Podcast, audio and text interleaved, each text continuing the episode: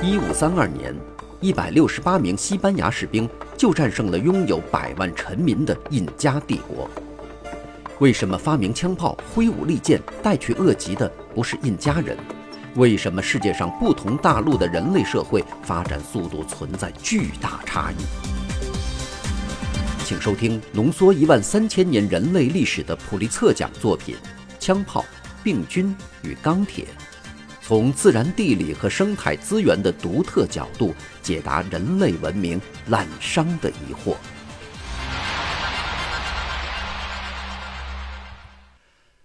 各位好，这里是给小白白的有声书，继续为您讲述普利策奖作品《枪炮、病菌与钢铁》第一章“走上起跑线”的第三部分。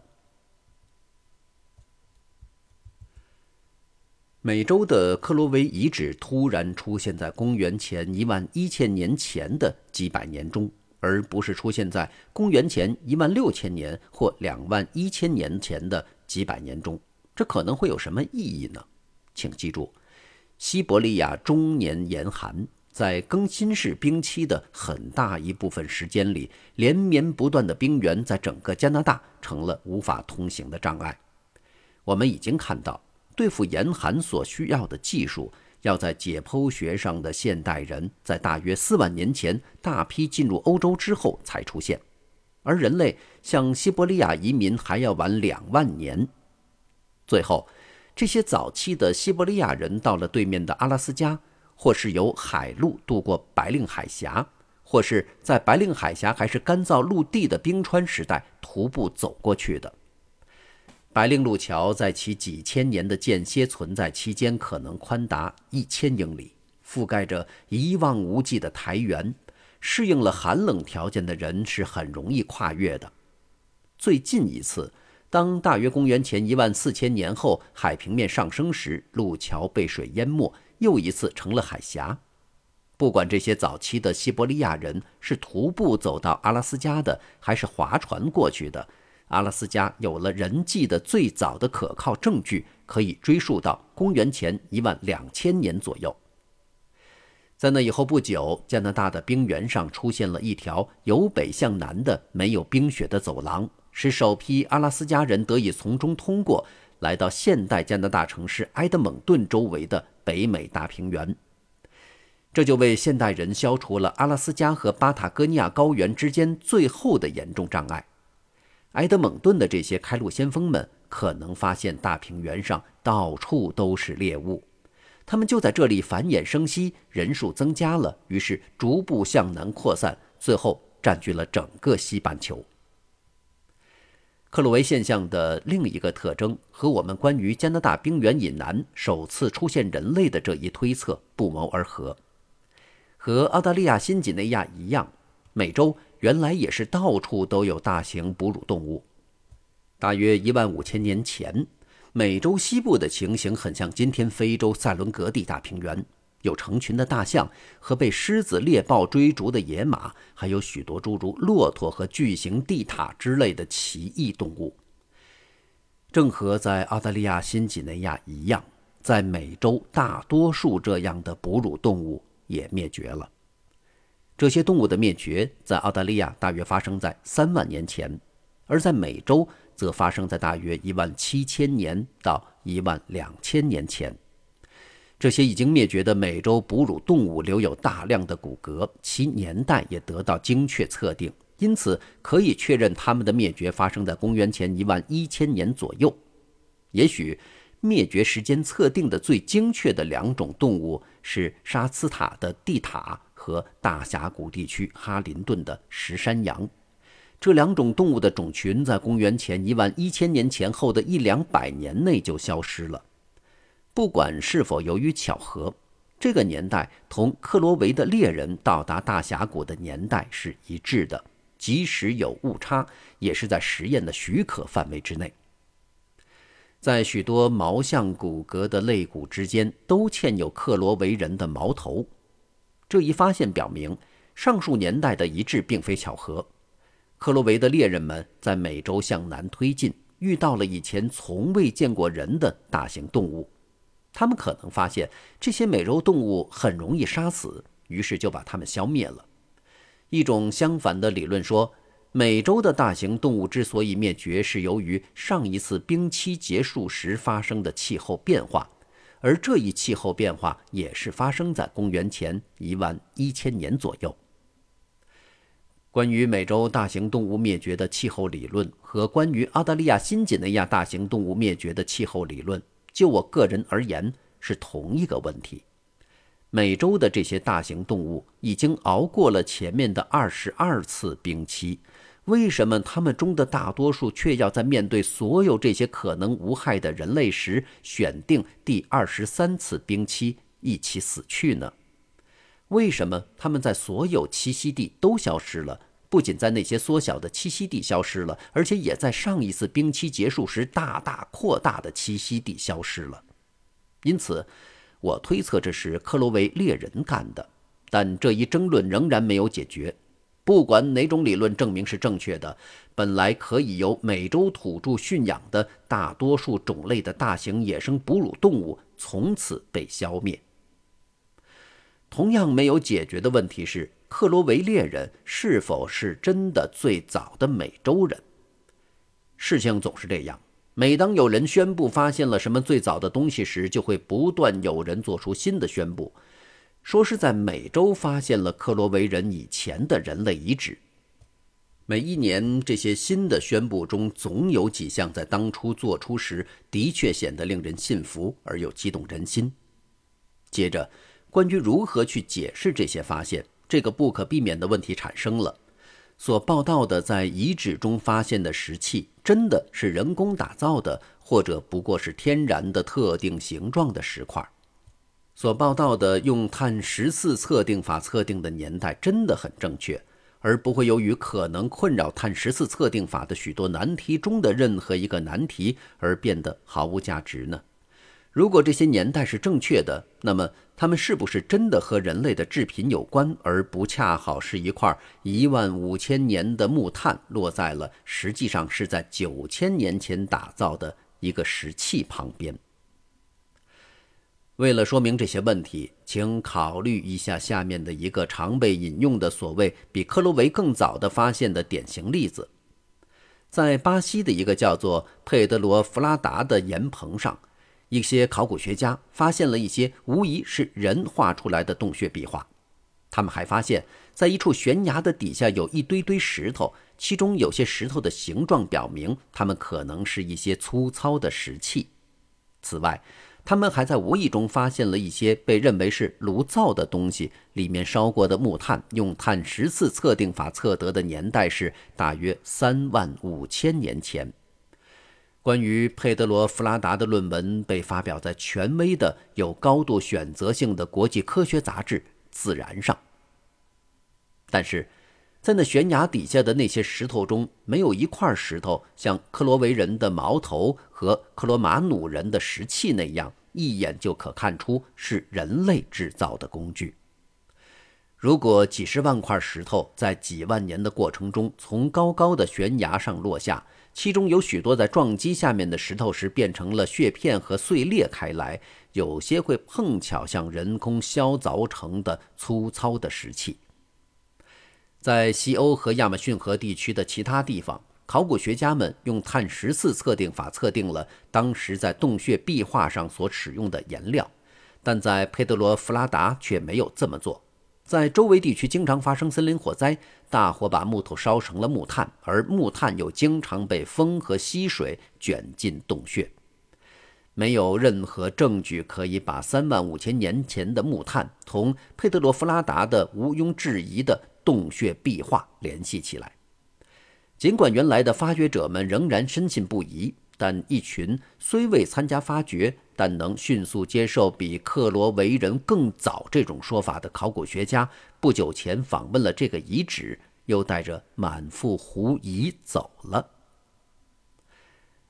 当前北美有一处最可信的，被认为可能是克罗维人之前的遗址，就是美国宾夕法尼亚州的梅多克罗夫特岩棚。据报道。这里的人类遗址用碳十四测定法测定的年代为大约一万六千年前。在梅多克罗夫特，没有一个考古学家否认确实在许多仔细发掘的堆积层中发现了许多人类制品。但是，这些用碳十四测定法测定的最早的年代是讲不通的，因为与这些年代相联系的动植物是最近生活在气候温和的宾夕法尼亚的一些物种，而不是可能生活在一万六千年前冰川时代的那些物种。因此，人们不得不怀疑，被测定的为人类使用的年代最远的木炭样品，可能是克罗维人之后的木炭。不过混进了一些时间较早的碳罢了。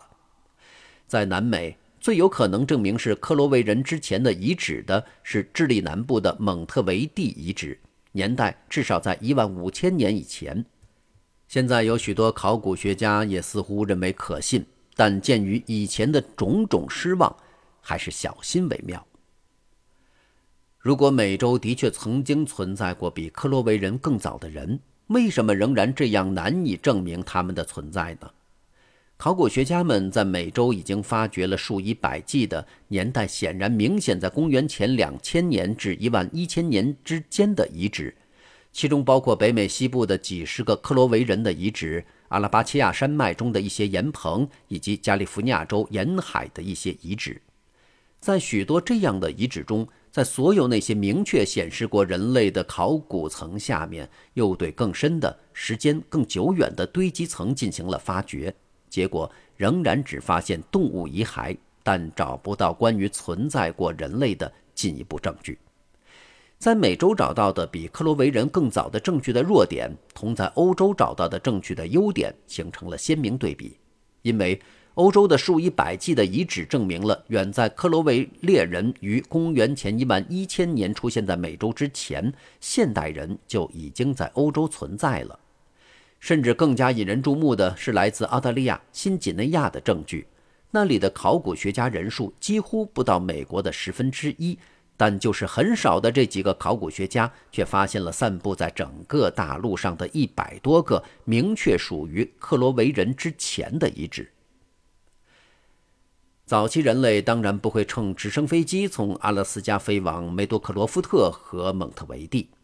主张在克罗维人之前就已有人类定居的人提出，由于世界上其他地方前所未闻的原因，克罗维人以前的人类在几千年甚至几万年中人口密度一直很低，或在考古上始终行踪难觅。我发现这种意见比另一种更严重的不合情理。